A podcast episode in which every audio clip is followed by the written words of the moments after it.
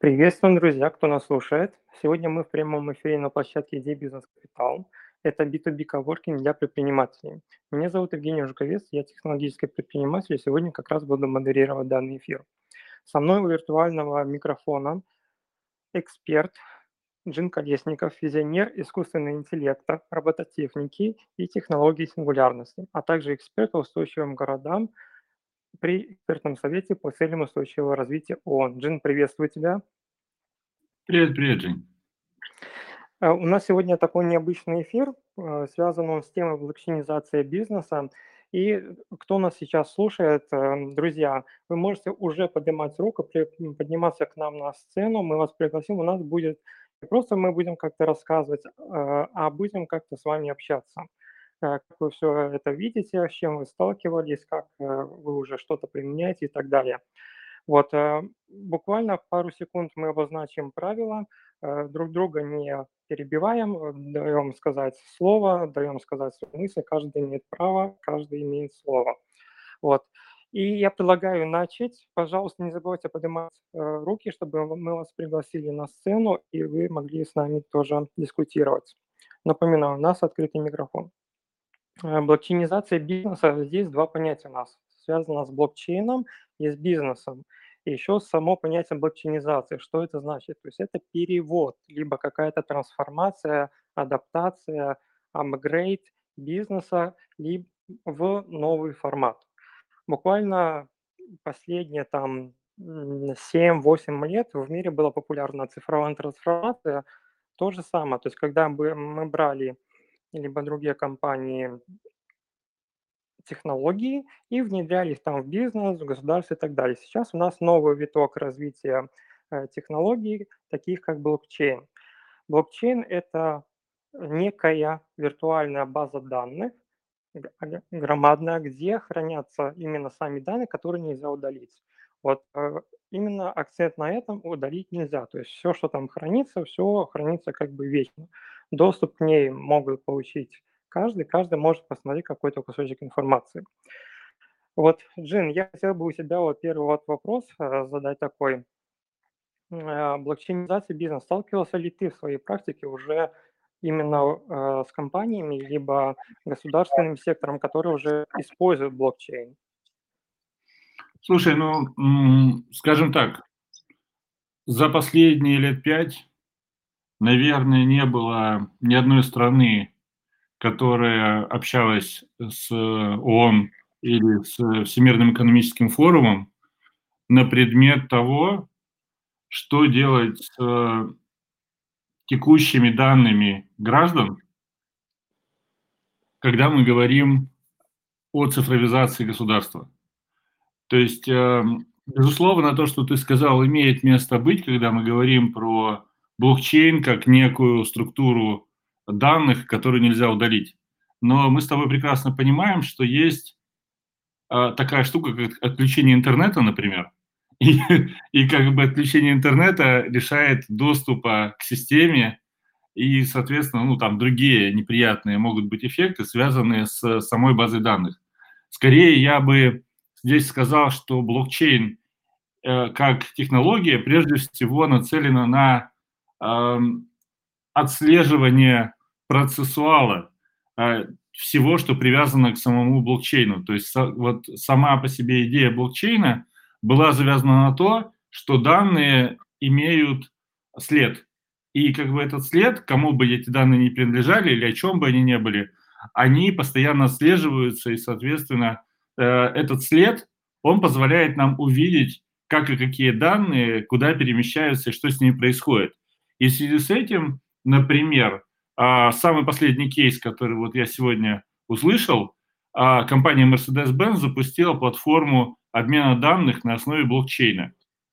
И, ага. собственно, идея, то, то, чего они да, хотят делать, они хотят э, консолидировать, то бишь собрать в одном месте данные участников рынка в формате NFT. То есть все, кто так или иначе там а, входят в группу, куда входит Mercedes-Benz, с производством там и так далее, и так далее. Вот они все это в одном месте собирают, и дальше как бы они пихают туда такие волшебные слова, как смарт-контракты, как монетизация, как развитие проектов. клинические испытания, страхование, самоуправляемые автомобили, вот это все, все эти волшебные слова они туда засунули, вот, и говорят, мы делаем что-то с этими данными, что, наверное, будет похоже на гугловский стартап Вайма, и, собственно, наше преимущество в том, что у Гугла свой, значит, там, ну, алгоритм, да, у нас свой алгоритм, и поэтому, конечно же, а, типа, наш алгоритм будет лучше, он будет самый красивый, мы будем его больше всего любить, вот. Но на самом деле, конечно же, это не факт. То есть это всего лишь, а, по крайней мере, на текущий момент, это обещание от компании а, Mercedes-Benz, что они являются не отсталыми э, корпоратами, которые хотят нагнуть своих клиентов, они являются прогрессивной компанией, которая следит за такими словами, как NFT. И это является как бы самой распространенной сегодня формой взаимодействия с блокчейном, когда мы говорим про государство, банки или там какие-то другие организации, которые так или иначе заявляют о, своем, о своей сопричастности к этому процессу. Согласен. Я вот тоже не встретил пока ни одной компании, которая бы масштабно куда-то внедрилась. А, есть похожие разработки, допустим, о Ripple, э, Stellar, Algorand. То есть они создают уже лет так 8-12 э, инфраструктуры.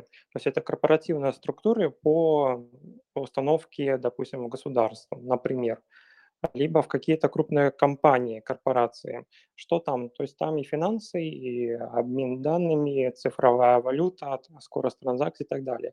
Но вот как бы глобальных кейсов нету. Пока вот э, как бы из последних новостей, напомню, сегодня у нас июль 2022 года, и из последних новостей, конечно же, это на Украине, это э, Stellar ставится. Вот, э, в 2021 и вот в 2022 продолжает. Э, Грузия.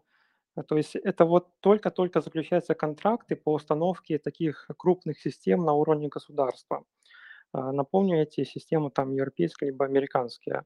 Вот, то есть это ну, не из этих стран разработка. От реальных кейсов и, и описанных э, вот, по применению именно корпоративного либо государственного глобальном обучении пока вот не встречалось. То есть мы находимся на каком-то пути развития. Пути развития. Я могу, если ты позволишь, добавить буквально пару копеек в эту, в, в да. эту сторону. Значит, ну, например, тон, а, про который ты точно знаешь, да, а, технология, отпочковавшаяся от идеи Паши Дурова о создании международной альтернативной валюты. А сейчас довольно неплохо себя чувствует, э, собственно, помогая различным африканским странам э, в создании своих собственных цифровых валют, э, как для цифровых банков, так и вообще. Вот. И вот буквально, опять же, сегодняшняя новость была связана с тем, что Центральная Африканская Республика на днях запустила публичную продажу своей цифровой валюты, своего Центробанка под названием Санга Коин. Вот. И, собственно, они выставили на продажу порядка 200 миллионов токенов – по начальной стоимости 10 центов э, американских. И в итоге, э, значит, ожидают э, роста стоимости почти в 4, ну, там, 4,5 раза. И рассчитывают, что, значит, ну, большое количество людей придет и воспользуется, собственно, с помощью самых разных а, валютных пар, начиная от биткоин, биткоина и этериума и заканчивая там а, USD коином, там, да, и DAI, для того, чтобы получить э, эту заветную валюту. А при этом, ну, как мы понимаем, например, у Тона, опять же, ну, поскольку я знаю э, основателя и знаю Том Лапс, э, собственно, основателя, э, который э, довольно много вложил ресурсов, и прекрасные специалисты наняты были для того, чтобы разработать именно платформу гибкую. То есть платформа для того, чтобы решать такие задачи, есть. Например, тот же самый Ripple э, в какой-то момент э, при, не без помощи денег со стороны Гугла и Адресен э, Холовиц фонда были, собственно, переделаны в OpenCoin. Там, это еще было 10 лет назад. И как бы, поскольку, ну, мы с тобой прекрасно понимаем, кто такие Андресен Холовиц, да, и Google Venture, вот, uh-huh. Это была ну, чистая сделка, венчурная, заход в, ну, скажем так, финтех, да, финансовый стартап. То, что потом а, значит, ребята сделали, я имею в виду после того, как они сделали Ripple, да, они сделали отдельно там замечательный э, там стилар, вот, ну, в частности, то есть они после того, как они сделали отдельную крипту, они взяли и решили, а что бы нам не заиметь свою собственную биржу, вот. И как бы, как ты думаешь, кто инвестировал э, в фонд этой, этой биржи? Ты прям удивишься, но в Википедии черным по белому, на самом деле красным, написано, что это Stripe. То есть э, Stripe это крупнейший э, peer-to-peer платежный э, инструмент, приложение мобильное в Штатах. То есть uh-huh. ребята тоже фактически инвестировали, ну, как бы в понятное решение технологическое, да, а в надежде на то, что, собственно, оно взлетит.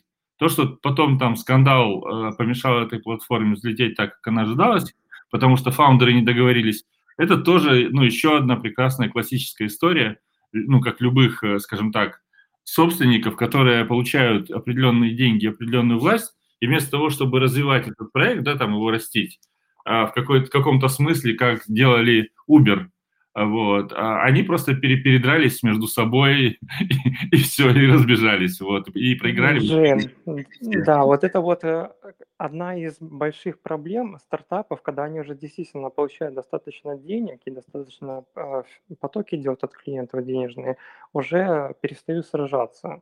И там начинается больше амбиций. То есть, ну, частая история в мире. Тут я согласен. Да, и, и это как раз говорит нам о том, что э, как бы государство, при том, что мы знаем там такие прекрасные страны, как Швейцария, да, как Австрия, которые с радостью там при первой же возможности полезли в крипторынок, потому что увидели в этом как дополнительные налоги, так и возможности для бизнеса, да.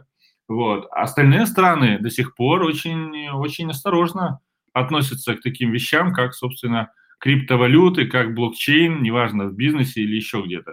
Опять же, там, может быть, ты даже помнишь, как бы, когда Сбербанк пытался совместно с немецкими коллегами создать э, единый блокчейн банковский. Буквально это было, не соврать, 8 лет назад, кажется, или 6.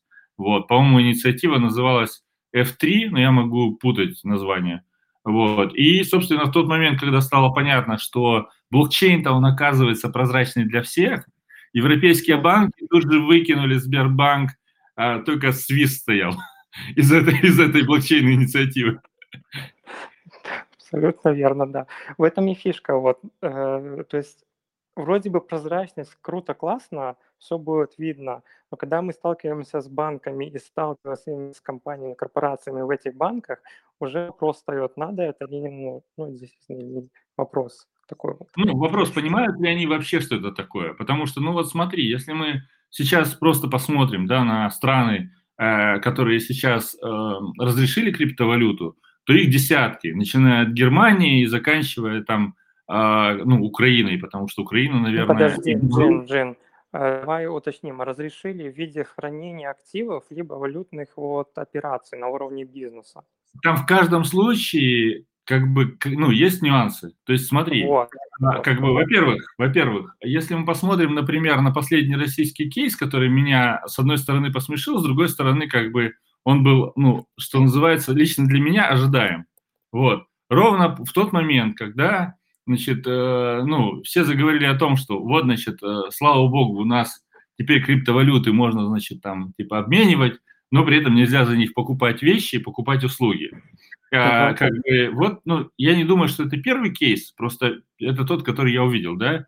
А сегодня, вот смотрю новость, в России арестовали подполковника за, за взятку а, в биткоинах от наркодилера.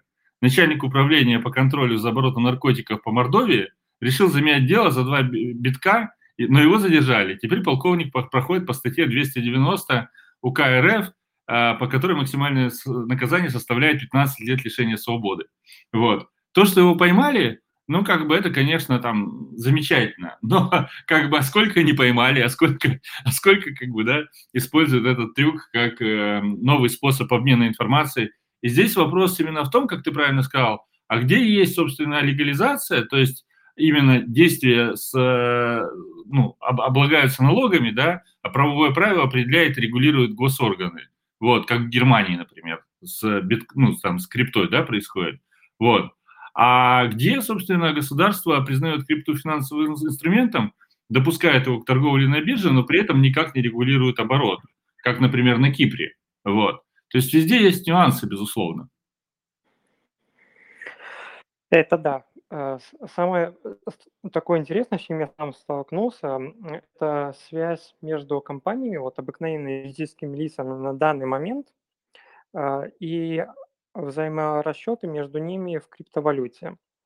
То есть вот как бы это все еще не развито. То есть ни в одной, я бы сказал, вот не побоюсь этого слова, конца стране нету, чтобы у компании был какой-то криптовый официальный юридический счет, и она, допустим, берем Дубай и Гонконг, вот они напрямую могли как бы оплачивать там услуги друг друга в крипте, и все это проходило по балансам.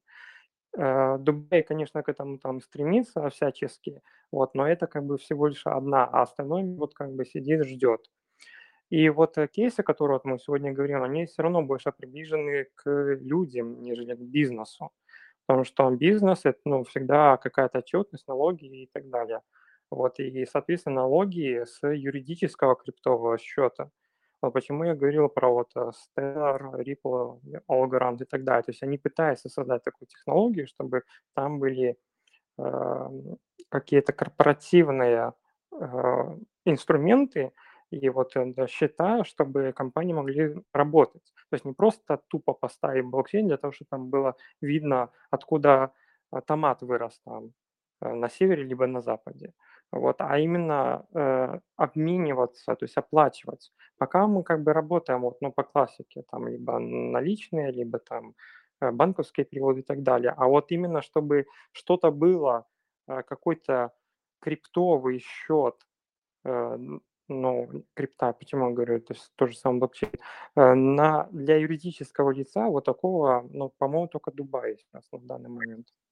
Слушай, ну вот смотри, смотри, э, как бы вообще, если мы посмотрим, то точно такое есть в Швейцарии. Я вот сейчас просто, ну, немножко посмотрел у себя по информации, да, по, по, по Эмиратам известно, что, безусловно, там со своим стремлением как бы стать э, столицей мировой криптоиндустрии, к слову, uh-huh. Британия уже как бы ну, себе эту, э, скажем так, этот статус пытается, да, там описать Британии как столица криптоиндустрии. Насколько у нее это хорошо получается, мы можем попозже отдельно поговорить, но говоря именно про бизнес, да, вот, в Эмиратах, в частности, сейчас уже есть, собственно, закон о регулировании виртуальных активов, уже есть, собственно, закон, который применяется по всей территории, а, как бы в том числе в свободных экономических зонах, где допускается 100% а, иностранное владение и льготные условия для ведения бизнеса, а, ну, то есть как бы ведение бизнеса и, соответственно, как бы работа с криптой. При этом криптовалюты рассматриваются как цифровое представление стоимости, которое может быть продано, передано, ну и так далее в качестве обмена, расчета и инвестирования. При этом виртуальные активы не обладают статусом законного платежного средства. Но а, как бы они являются, собственно, регулирование размещения и торговли эм, как бы криптовалютами NFT входит в этот закон. А, туда же входит, собственно, мониторинг э, поставщиков криптоуслуг. То есть вот когда биржу какую-то отключают от Эмиратов за штрафы, да, вот, это, собственно, биржа как бы, ну, а, где-то пыталась, ну, там, пошалить, да, вот, это вот, ну, вот ровно такие истории сейчас происходят во всех странах, которые пытаются регулировать это. То есть они приходят к биржам и говорят, ребята, покажите нам, кому вы там денежки отправляете. Они говорят, не-не-не, мы никому не отправляем. Они говорят, ну, до свидания. И отключают их. Ну, там, понятно, да, почему. Вот. Ну и, соответственно, мониторинг цифровых транзакций, это все, я имею в виду, я читаю то, что а, Эмираты дают возможность для бизнеса. И предотвращение э, манипулирования цен на виртуальные активы. То есть, э, грубо говоря, бизнес защищается, как только он приходит в Эмираты, он защищен законодательством от того, что кто-то будет манипулировать ценами на виртуальные активы. И это на самом деле, конечно же, а, как бы немножко говорит нам о том, и это, наверное, важная часть сегодняшней нашей беседы, что виртуальная криптовалюта в тот момент, когда она ну, приходит в регулирование банков и государств, она превращается просто в еще один способ передачи а, правами или, ну, как бы, или ресурсами, как и, собственно, то, что происходит уже на протяжении многих сотен лет э, просто под управлением государства. Вот. А идея всего этого была действительно улучшение работы и эффективности бизнеса, снижение налоговой нагрузки и так далее, и так далее. И вот это, конечно, кажется, что не совсем то, к чему идет вся блокчейнизация. Хотя, хотя, ну, хотя хотелось бы, чтобы эта блокчейнизация, безусловно, а, как бы разгружала, разгружала бизнес. Вот. Но пока кажется, что мы просто получаем еще одну а, деревяшку со сло... Э, деревянную ложку со сломанной ручкой, вот, и как бы теперь мы должны хлебать теперь еще и ей. Как бы ну, проблема от государства. А, в этом и фишка, да, то, что вот эти биржи, благо, что некоторые страны хотя бы свои биржи там делают, либо скупают, внедряют, и через них уже как бы создают там корпоративные счета, с которыми там можно ну, обменивать. Угу. А, это благо. Вот, но ты правильно говоришь. А опять-таки мы сталкиваемся, что криптовалюта превращается просто в какую-то ну, денежную единицу, как и раньше было, доллар, евро там и так далее. Все то же самое, просто вот посредник снова появляется в виде биржи.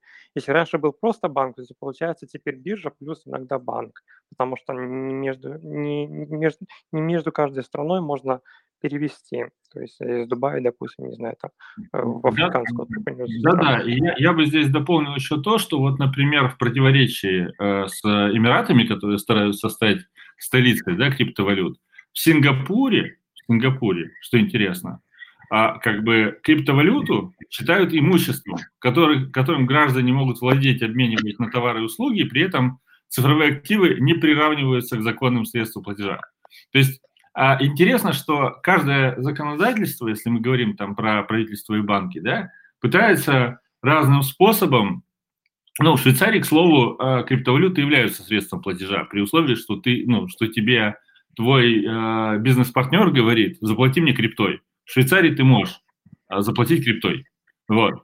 И это как бы, ну, ключевое отличие. То есть, условно, когда швейцарский банк тебе говорит, что мы открываем вам счет в крипте, он открывает тебе счет в крипте. И стоимость крипты, ну, швейцарскому банку плевать. Он просто берет проценты от переводов. Вот. А когда тебе создают в Сингапуре или в Эмиратах э, там, ну, какой-то счет, это счет не в крипте, это счет там в чем угодно, потому что, собственно, ну, криптовалюта не является э, законным средством платежа. Вот так вот. Ну, вот то же самое, смотри, на примере Таиланда. Э, крипто, криптобиржа есть, которая принадлежит э, основному, ну, в кавычках, главному банку, который э, работает хорошо с государственными структурами. Вот. Э, что было?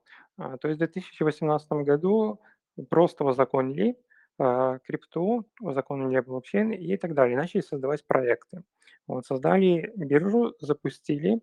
Э, пришел ковид, массовый приток людей, э, обыкновенных пользователей, не компаний, э, для того, чтобы как бы, ну, там NFT у нас тогда во всем мире стрельнул. Оба, нам надо заработать. Все туда. Потом начали как бы проверять, что за люди, почему они регистрируются. То есть там приток был около 700% или что такое-то вот, по сравнению там с месяцами ранее. И, э, то есть на тот период, вот когда был ковид 2020-2021, вот как бы все так э, тихонько игралось, вот, но большой объем шел. Вот, э, в 2022 году в начале задумались, давайте теперь введем налоги на вот это все. Почему люди просто так вот э, транзакции переводят и как бы э, давайте еще брать с этого налоги. Но из-за того, что непонятно, как их считать, особенно вот на спекуляциях, либо э, на, как тебе сказать, на, на обмене. Вот э, как вычитать, вот налоговые органы будут смотреть, какой процент там ставить, ну, допустим, они поставят 7%, э, что на трейдинге, допустим, человек заработал там сколько-то денег, вот это в этой криптовалюте, какой налог он должен заплатить. То есть, и вот была такая идея, не прошло два месяца, эту идею убрали и как бы снова сделали просто безналоговая зона ну, вот для, для людей. И компании не, не имеют права как бы вот, ну, э, перечислять там юридически, то есть это как бы никак не привязано как бы, к компании, просто как средство хранения. Вот и все. То есть, ну, вот несмотря на то, что 4 года это работает, но как бы прогресс ну, вот такой стоит. То есть э, регулятор пытается за, за всем этим смотреть, Налоги пока непонятно как, потому что непонятно, как их считать. Вот э, юридические лица могут завести просто аккаунт на бирже э, для обмена. Все. На этом Смотри, какая штука. В разных странах, в, там в Эмиратах, например, налог плавающий от нуля до, по-моему, 22. Вот в Британии э, налог э, начинается, опять же, как бы, ну, он тоже считается плавающий, э, и зависит от различного рода факторов, но может достигать 45%. При том, что базовая ставка, ну, то есть по получение дохода с эквивалентом от 12 э, тысяч ну, британских долларов, да, там, подожди, там, там же фунты, фунты стерлинги, да, вот, а до 50, это 20%. То есть, грубо говоря, если ты, ну, там, каким-то образом торгуешь криптой и получаешь, значит, с этого, там, до 50 э, тысяч э, фунтов, вот, 20% будь добр с этой суммы заплати. Вот. Ну и как бы НТС э, уплачивается только с товаров и услуг, обмениваемых на токены. Ну и дальше там всякие, значит, э, сделки с криптовалютами облагаются налогами, если компания в ней фиксируется как сделка.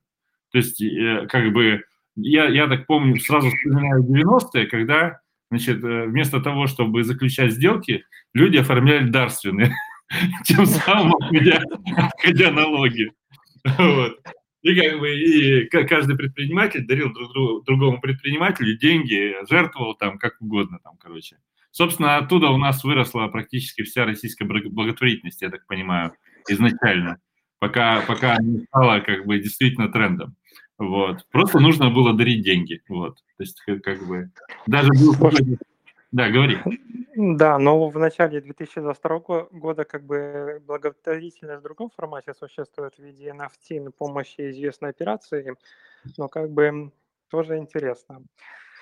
Слушай, ну вот смотри, ты говоришь, действительно там, ну, регистрируются, заплати налоги и так далее. То есть если брать обыкновенный чисто блокчейн, корпорации между собой обмениваются там транзакциями за какие-то услуги, было бы логично ну, вот, на самом блокчейне, чтобы блокчейн как-то, э, ну, комиссионную там в государство, если либо вот на, на само развитие, то есть, понимаешь, на какую-то вот систему глобальную. Но, скорее всего, на это никто не пойдет, потому что у нас в разных государствах разные налоги. Вот. И, естественно, как бы все, все, кто работает в любом государстве, компании, люди, они как бы подданы этого и принадлежат государству, но в полной праве имеют право из них ну, брать. Вот. И, наверное, вот, э, вот это вот иллюзорного мира, который там, где компании, люди вот напрямую идеально обмениваются криптовалютами, либо похожими активами, там, извини за донейшн, платя налоги, наверное, таки не придет. Потому что... Слушай, как, как и большинство стран, которые сейчас позволяют, э, потому что не знают, что с этим делать, или игнорируют, потому что не знают, что с этим делать. А, любые а, процессы в серой зоне оставлять вокруг блокчейна, вокруг крипты, вокруг других каких-то там вещей, да, а, как бы все они находятся ровно в одной и той же ситуации. Они не понимают, как в этом новом мире работать, то есть они слово совсем не понимают, как в этом новом мире работать. И поэтому они либо игнорируют, либо создают несколько прецедентов, чтобы эти прецеденты, а, но уже на, законодательном уровне, подтверждали, как бы оставлять решения, ну, прав, да, и решения всевозможных ситуаций неприятных именно за сторонами, которые, собственно, ну, принимают участие в сделке. То есть и как бы сама по себе налоговая механика здесь – это просто традиционные костыли.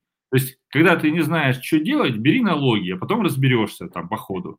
Вот. И, и так работают, ну, практически все. То есть, например, а, ты, наверное, слышал, что, по-моему, одна из бирж, там не Coinbase, а вторая, вторая, которая тоже такая крупная, вот, она на днях в честь там какой-то годовщины своей взяла и, значит, э, ну, уменьшила процент за, там, за переводы. Вот, ага. просто уменьшило. И, собственно, количество людей, которое побежало срочно на эту биржу, через, значит, через нее что-то покупать, вот, оно прям, ну, достаточно серьезно выросло.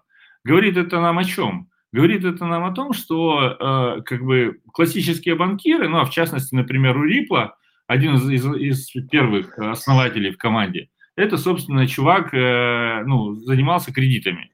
Вот. Как бы классические банкиры просто оборзели.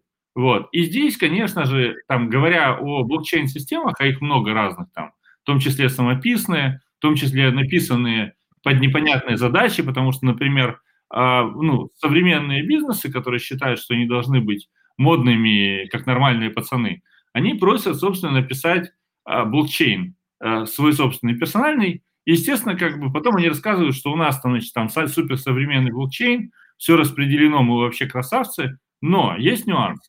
В тот момент, когда вы рассказываете о том, что у вас собственный блокчейн, а, к вам приходят э, ну, более или менее адекватные люди, кроме совсем неадекватных, как пришли к Риплу, и говорят, слушайте, а как так получается? У вас вроде как блокчейн распределенный, но он у вас закрытый. То есть получается, что вы как бы ну, внутри себя что хотите, то и делаете, как хотите, так и редактируете всю систему. И как бы таким образом, какая разница, у тебя есть блокчейн или нет, если ты, условно говоря, задним числом можешь там потереть часть цепочек. Вот. И как бы, ну, понятное дело, что как бы, что эти часть цепочек там, они просто будут видно, что типа оба, у, у э, конкретной транзакции нет истории, да, типа откуда она взялась, куда она там пошла, вот. А с другой стороны, как бы, ну, само по себе, ну, наличие блокчейна вообще, ну, мне кажется, что пока мало что решает. То есть так же, как все разговоры про децентрализованные организации, про которые я думаю, что ты много слышал, это как, э, ну, совсем недавно, в 2018 году, по-моему, в 2017 году, были, э, значит, э, ну, эти мероприятия-то по сбору денег. Напомни, как они назывались. ICO. ICO, да. Вот. То есть, как бы ICO, значит, там собирали колоссальные деньги, а потом, значит, все задавались вопросом, а почему никто ничего не делает? Почему, типа, эти классные ребята исчезли и молчат там в трубочку, да? А потому, ну, как бы, а всего это, собственно, про то, чтобы собрать денег для этих ребят было, а не для того, чтобы они что-то сделали. Вот. Та же самая история, как бы, и с блокчейном. Для многих наличие блокчейна просто говорит о наличии блокчейна. То есть он даже может не работать, он может рядом в коробочке лежать, потому что директор попросил блокчейн записать на диск чтобы он вот под рукой лежал, если что. Вот такие вот как бы у нас, э, я, я сейчас говорю серьезно, как бы не только про Россию, да, а в целом как бы про бизнесы, то есть когда э, руководство там 50 плюс, вот, для них все, что связано с блокчейном, а, встает э, ровно один вопрос. Мне это денег добавит или добавит растрат? Когда ему говорят, что денег добавит, он спрашивает как. Ему говорят, вы денег венчурных хотите привлечь? Он говорит, хочу. Тогда вот, значит, слово блокчейн в вашей там технологии поможет вам перед инвестором выпендриться. Вот. Если он отвечает «не хочу», тогда ему говорят, просто дайте денег и отойдите. Вот. Ну, блокчейн, вам это не надо, но у вас он будет. Вот. Это вот как бы те кейсы, которые я знаю в основном. Опять же, я не говорю, что не бывает хороших кейсов. Просто современный бизнес, к сожалению, на мой взгляд, прямо сейчас в блокчейнах либо нуждается по минимуму, либо не нуждается ровно потому, что инструментов для глобальной работы блокчейнов а, между собой в бизнесе пока очень мало, и пока очень хотелось бы, чтобы таких инструментов было больше, и понимание того, как это работает, тоже было больше. Спасибо. Друзья, кто нас слушает, если у вас есть тоже интересные кейсы, либо казусная ситуация, подключайтесь к нам на сцену, рассказывайте. Я подытожу потихоньку. У нас получается, что вся эта индустрия, вот мы хотя затеяли тему для бизнеса, но все-таки она больше применима, наверное, к обыкновенным людям, обыкновенным пользователям, как действительно средство хранения, вот, либо там спекуляции, например. Вот, э, и блокчейн, вот ты когда говорил, если отмотать, допустим, э, лет 10 назад, когда еще вот это как бы не слышно особо про это было, были обыкновенные корпоративные технологии. И благо, если они там были э, схожи а, по хранению данных, либо схожие технологии стояли внутри ну, как бы, корпорации, можно было как бы ими обмениваться э, между разными компаниями. То есть ключевой момент безопасности и обмен данными между разными компаниями в разных странах. Вот. И действительно доходило до того же, как и ты говоришь, это диск, э, что там еще могло быть, флешка, которая вот везлась физически, допустим, из Японии в Европу. Вот, потому что как бы не стыковались технологии и плохая безопасность. Вот, и у нас сейчас то же самое с блокчейнами происходит. То есть а, мало того, что вот, как ты говоришь, кастомные под э, э корпорации для понтов разрабатываются, вот, так и того, что еще как бы э, Labs как-то выразиться, э, подразделения от э, каких-то криптобирж, либо больших криптопроектов, у них есть подразделения, которые занимаются разработками. И вот они тоже делают как бы свои. То есть какой-то тренд в нынешнее время делать свое, но непонятно дальше, как это все между собой соединять. Появляется Именно проект, да, появляются проекты, но скорость создания блокчейнов своих, кастомных, и вот эта вот невозможность интеграции, то есть моста между ними, это ну, ни к чему хорошему точно не приведет. То есть вот ну, как будто бы у каждой компании свой блокчейн, вот оно там все как-то хранится, а дальше как это передавать, интегрировать. Ну, а там ну, начинается, это дороже стоит. Смотри, там есть, там есть короткий ответ на твой вопрос. Есть такая крипта Solana, которая сейчас да. тоже активно выходит как биржа там и так далее. И вот Solana пытается работать с этим решением, я думаю, что мы как-нибудь обсудим в другой раз как. Вот Лена, Лена здесь поднимает руку, и хотелось бы послушать ее вопрос. Так, секундочку. Да, Елена, здравствуйте. Представьтесь, пожалуйста. А, уже, наверное, не поднимает. Лена, Лена, поднимите, пожалуйста, еще раз руку. А. Да, да. Есть, да? Да, здравствуйте. Есть связь. Да, добрый день. А, ну, а, во-первых, хочу поблагодарить за приглашение. А, очень интересная дискуссия.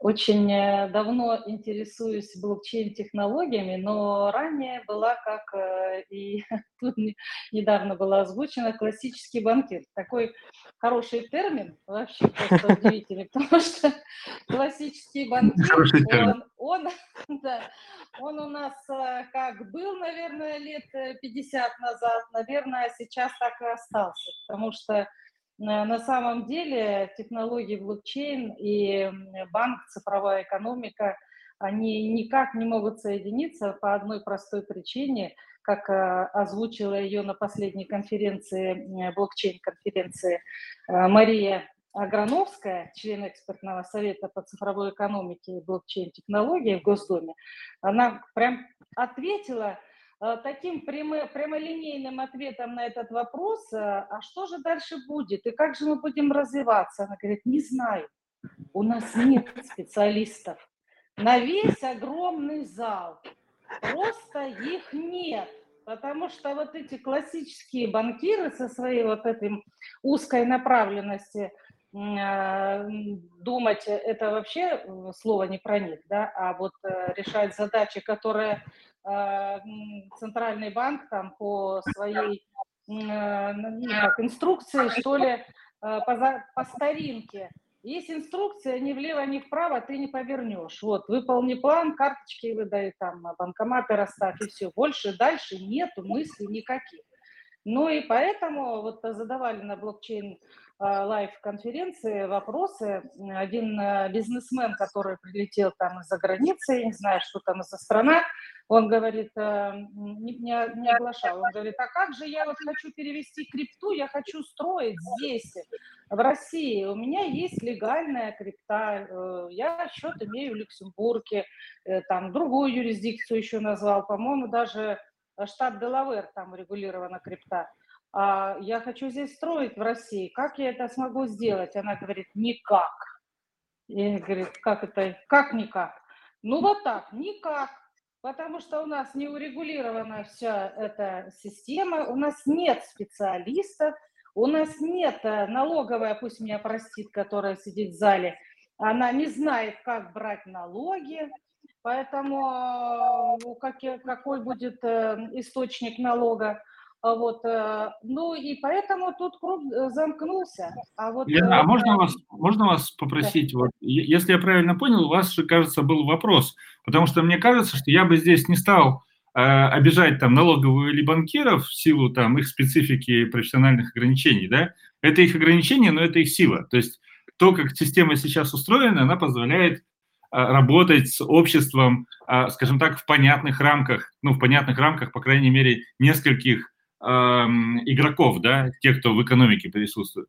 То, что, безусловно, эта система будет меняться, и что для этого нужны, нужны кадры, и эти кадры найдутся, я думаю, со временем, ну, либо, собственно, поменяется общество, да, это уже отдельный вопрос. Вот, но, наверное, у вас был какой-то вопрос, который просто я пока не услышал. Да, верно. Вопрос состоит в том, сколько же нужно на сегодняшний день блокчейнов для того, чтобы осуществить оцифровку бизнеса. И вот э, сколько нужно э, блокчейн, э, блокчейнов на сегодняшний день э, выпустить для того, чтобы хоть один из них увязался с нормальным криптобанком? Поэтому угу, вот, э, вот это я вопрос. Понял. Смотрите, это два вопроса, я сейчас э, на оба отвечу. Вы знаете, я лет 10, наверное, назад слышал такой анекдот.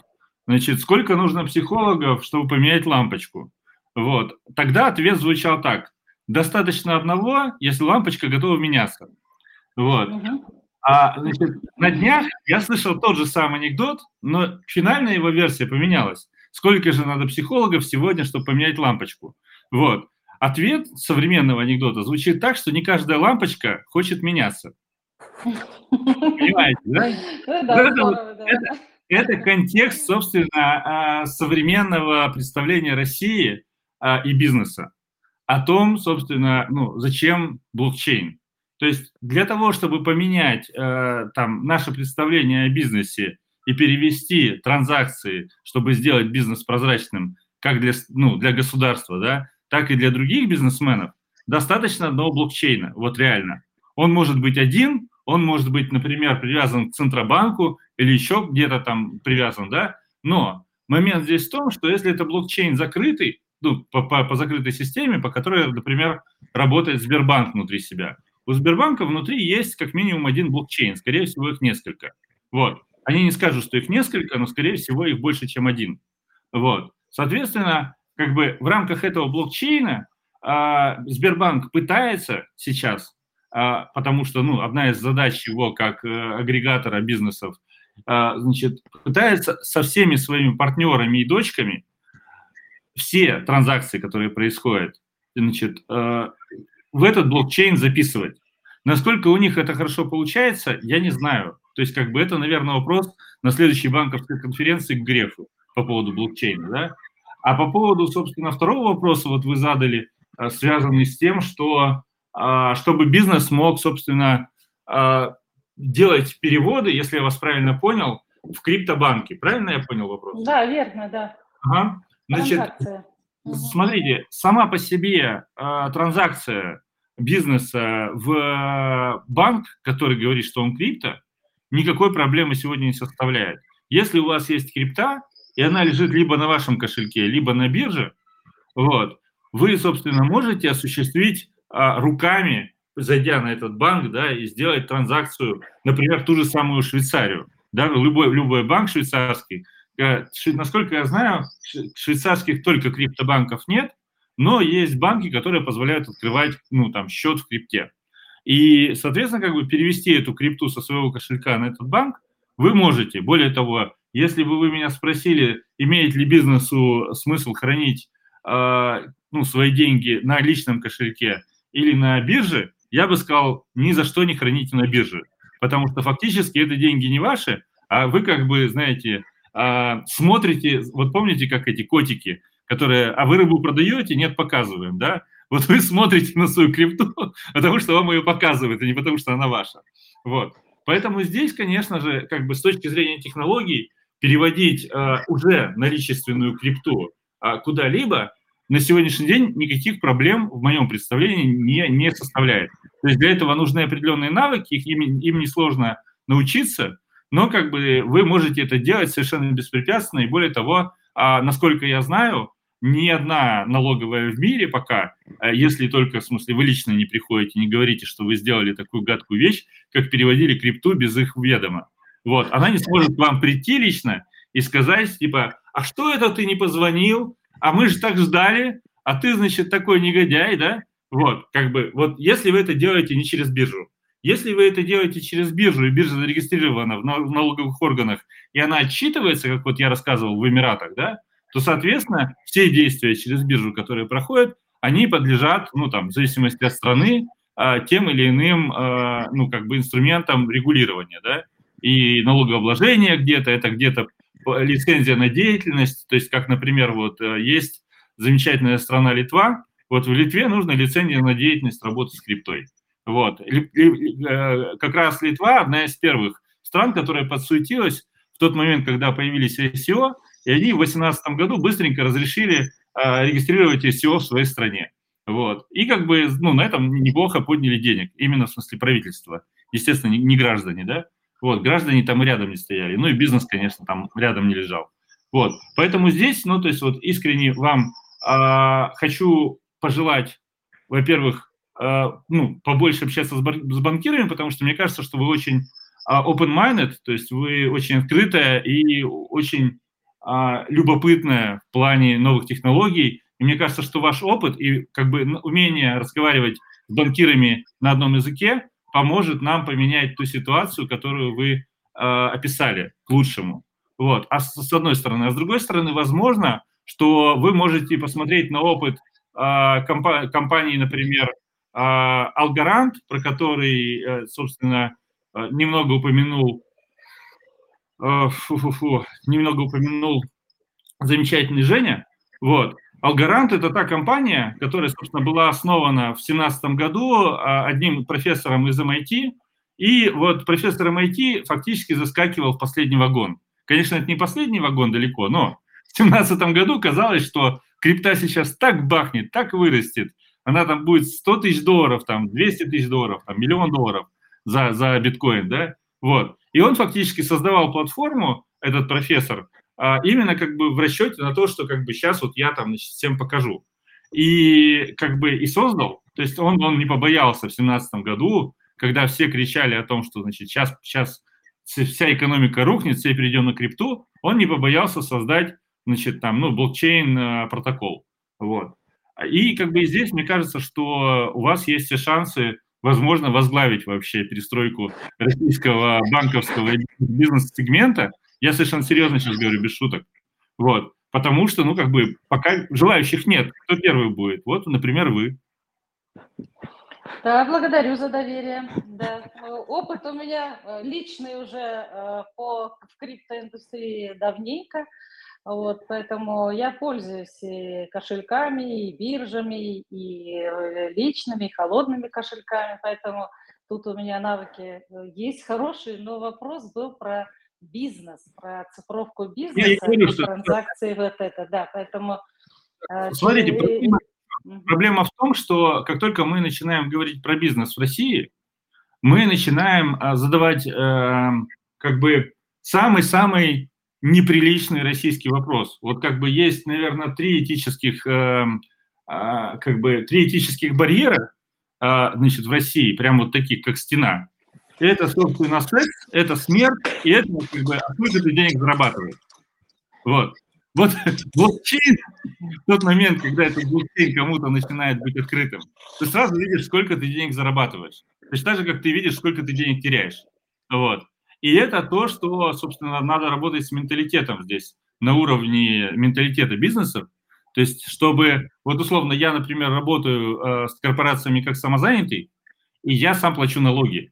Но сколько людей сегодня а, как бы готовы платить налоги с условием, я имею в виду с точки, с точки зрения там, того же самого серого бизнеса, да, с, с условием того, что а, ты сейчас обелишь, а, собственно, свой бизнес, э, ну, сделаешь его белым, а завтра к тебе придет налоговая и, или как бы какие-нибудь бандиты. И, в общем, повторится все как в 90-х, да?